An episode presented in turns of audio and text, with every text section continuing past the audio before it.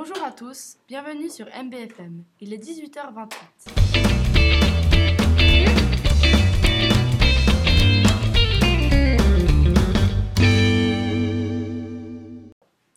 Bonjour Olivia, bienvenue sur notre plateau.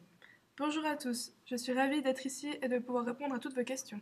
Alors, il y a un mois, le 12 janvier 2010, un séisme de magnitude 7 sur l'échelle de Richter a frappé Haïti, plongeant ainsi toute sa population dans le chaos.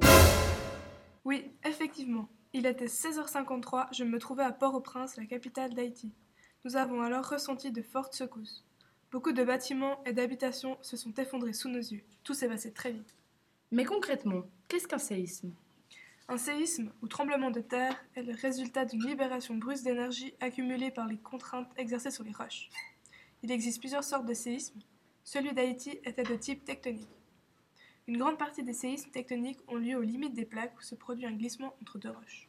Avez-vous connaissance des causes qui ont provoqué le séisme d'Haïti?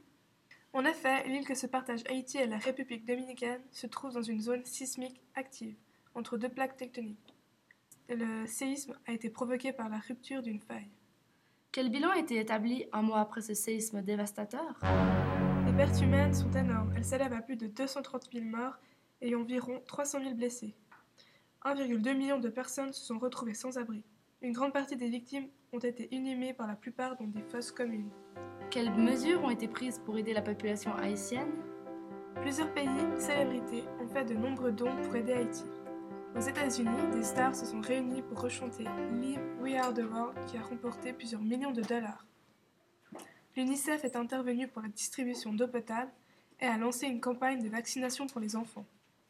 L'aide humanitaire a prodigué des rations alimentaires pour les populations sinistrées. Quelles sont les pertes matérielles? Des milliers d'habitations, de bâtiments, d'écoles, d'hôpitaux, ainsi que certains édifices gouvernementaux ont été détruits lors du séisme.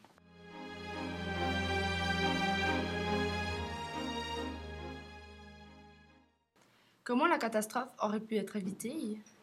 Le séisme n'aurait pas pu être évité, mais les dégâts matériaux et les pertes humaines auraient pu être moindres.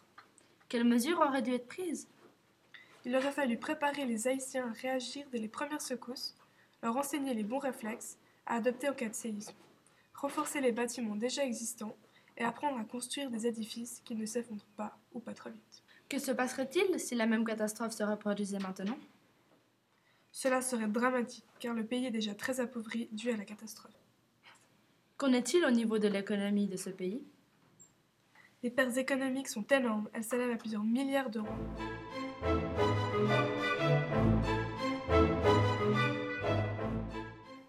Merci beaucoup Olivia pour toutes ces informations qui j'espère aideront nos auditeurs à comprendre les causes de ce séisme dramatique. Je vous remercie de m'avoir accueilli sur ce plateau. Au revoir et à bientôt.